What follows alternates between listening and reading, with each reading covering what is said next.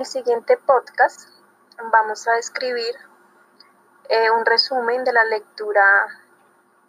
eh, a partir, hecha a partir de un artículo del profesor Leonardo Abella sobre el diseño del trabajo de aula como un proceso fundamental hacia la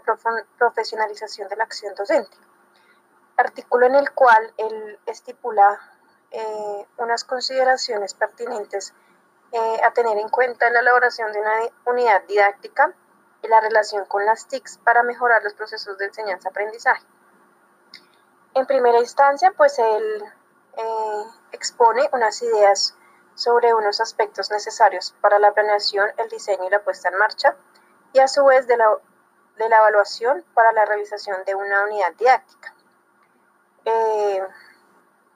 todo, este, todo este ejercicio de planeación y demás eh, lo estipula también como una realización para un proceso de reflexión y reconstrucción de, en cuanto a la cualificación de las prácticas docentes y a su vez eh, cómo se puede articular esas estrategias con las tecnologías de la información y la comunicación. Entonces, eh, dentro, de la, dentro de la planeación y la estructuración de una unidad didáctica se deben tener en cuenta algunos criterios, como lo son unos objetivos, unos objetivos propuestos, o competencias a desarrollar, eh, una selección de contenidos que debe ser acorde al contexto, eh, una secuenciación de los mismos, unas estrategias y actividades a realizar por parte de los estudiantes para propiciar un mejor proceso de aprendizaje, unas, unas herramientas, unas herramientas o, o recursos que nos pueden llevar a dinamizar este proceso y un seguimiento a la evaluación. Eh, para, para este tipo de, diseños de, unidades didácticas, él propone que antes de hacer toda la planificación, eh, descripción y puesta en marcha de una unidad didáctica, es necesario realizar un mapa de diseño curricular,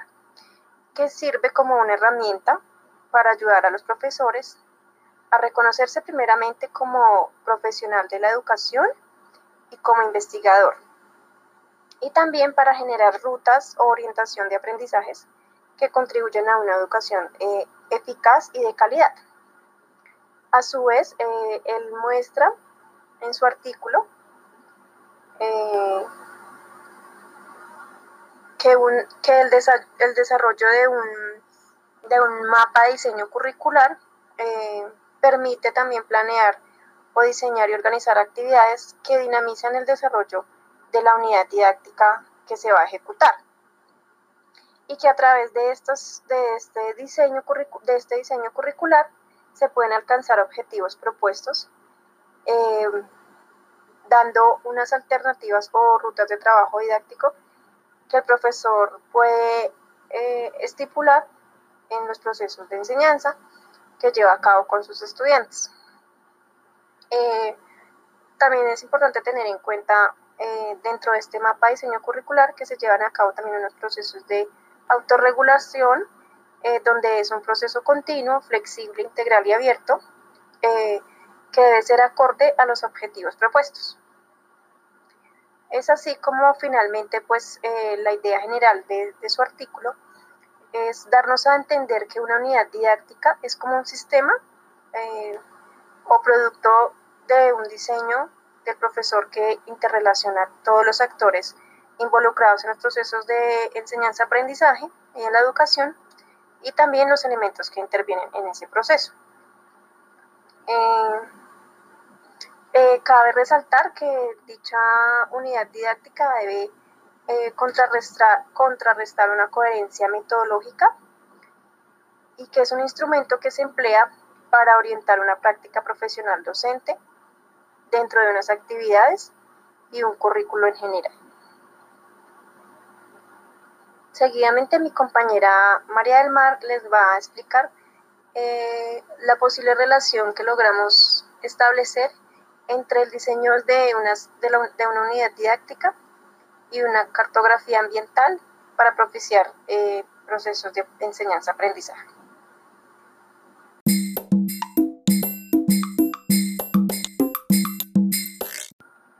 Muchas gracias, Joana. Quisiera resaltar especialmente eso último que dice, ya que es importante esto de la interrelación y de tener en cuenta a nuestro contexto como todo un sistema, ya que si tenemos en cuenta un reconocimiento detallado y minucioso de nuestro contexto, esto nos va a permitir fortalecer habilidades cognitivo-lingüísticas, que pueden ser eh, de describir, definir, explicar, narrar y argumentar, entre, entre otras,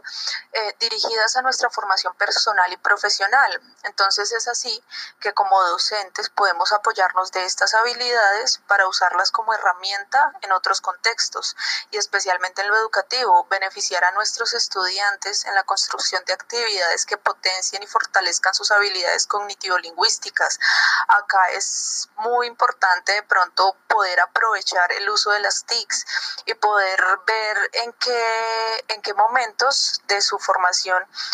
qué herramientas podemos aprovechar que sean propicias, que,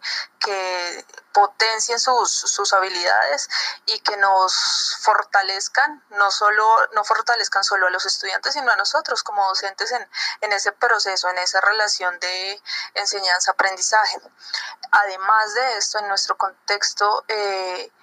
nuestro contexto va a permitir a los estudiantes involucrarlos en un análisis crítico del mismo,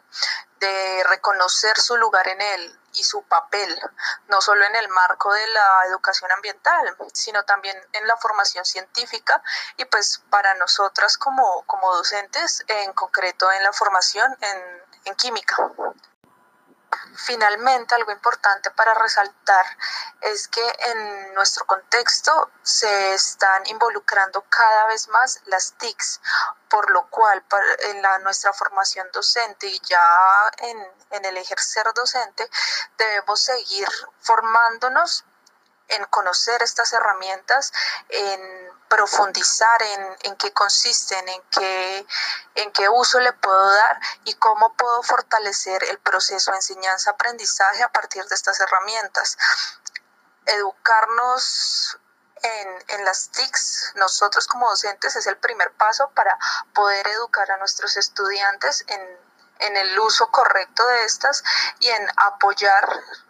su formación como persona, su formación científica, su educación en unas herramientas muy interesantes que nos van a ofrecer diferentes perspectivas y que van a poder involucrarnos de una manera diferente en la interrelación que está requiriendo nuestro sistema, que sería nuestro contexto.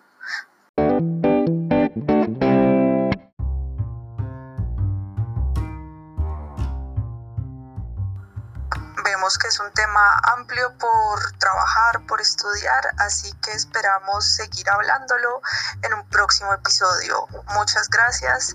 y que tengan un excelente día.